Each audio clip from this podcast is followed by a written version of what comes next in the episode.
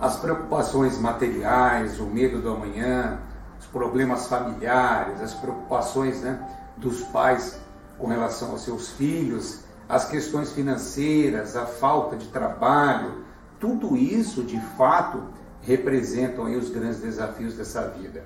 Mas se nós é, procurarmos adotar uma postura mental é, mais confiante, escolhendo né, no que pensar, porque isso é uma tarefa difícil, a gente muitas vezes deixa os pensamentos vir na cabeça e nem sempre esses pensamentos nos dão um direcionamento é, interessante ou importante para a vida. Né?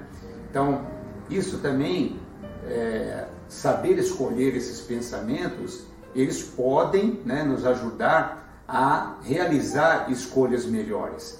E no bom uso né, desse nosso livre-arbítrio, né, nós vamos contendo as nossas tendências inferiores. E aí certamente nós teremos maiores chances de vivermos uma vida com mais equilíbrio, mais paz, enfim. Mas tudo isso, é, sem dúvida nenhuma, vai depender é, de um propósito né, edificante para a nossa vida. A gente não pode passar, eu costumo dizer, né, por uma vida tão grandiosa de uma maneira tão medíocre. Mas sem isso, né, ou seja, sem, sem compreender a importância da vida e, e aquilo que nós podemos realmente crescer com ela, vai ser impossível né, a gente avançar nessa vida com segurança e experimentarmos aí uma vida feliz. Eu gostaria de convidá-los a uma reflexão.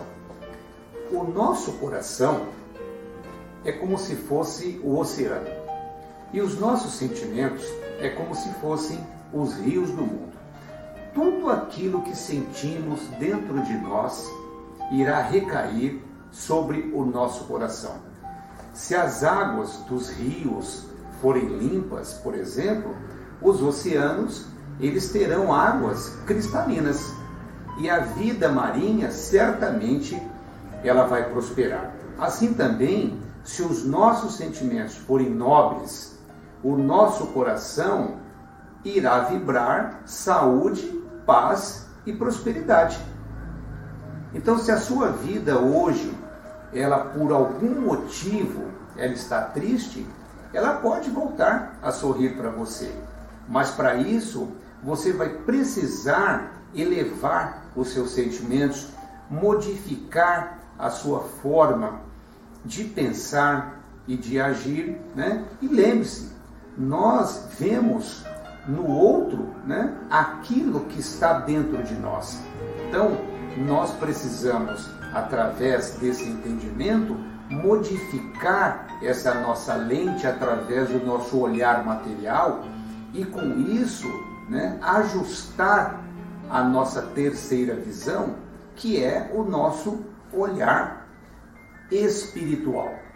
Então, nós podemos fazer aí um exercício diário de começar a enxergar as pequenas coisas da vida com grandiosidade.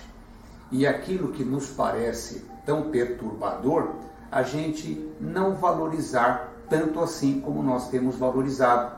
As pessoas têm defeitos e as pessoas têm virtudes, assim como nós.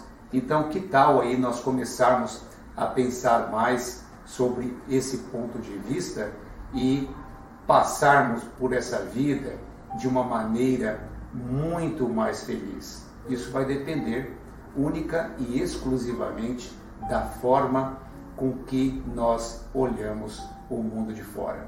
Muito obrigado pela sua atenção e que você esteja cada vez melhor.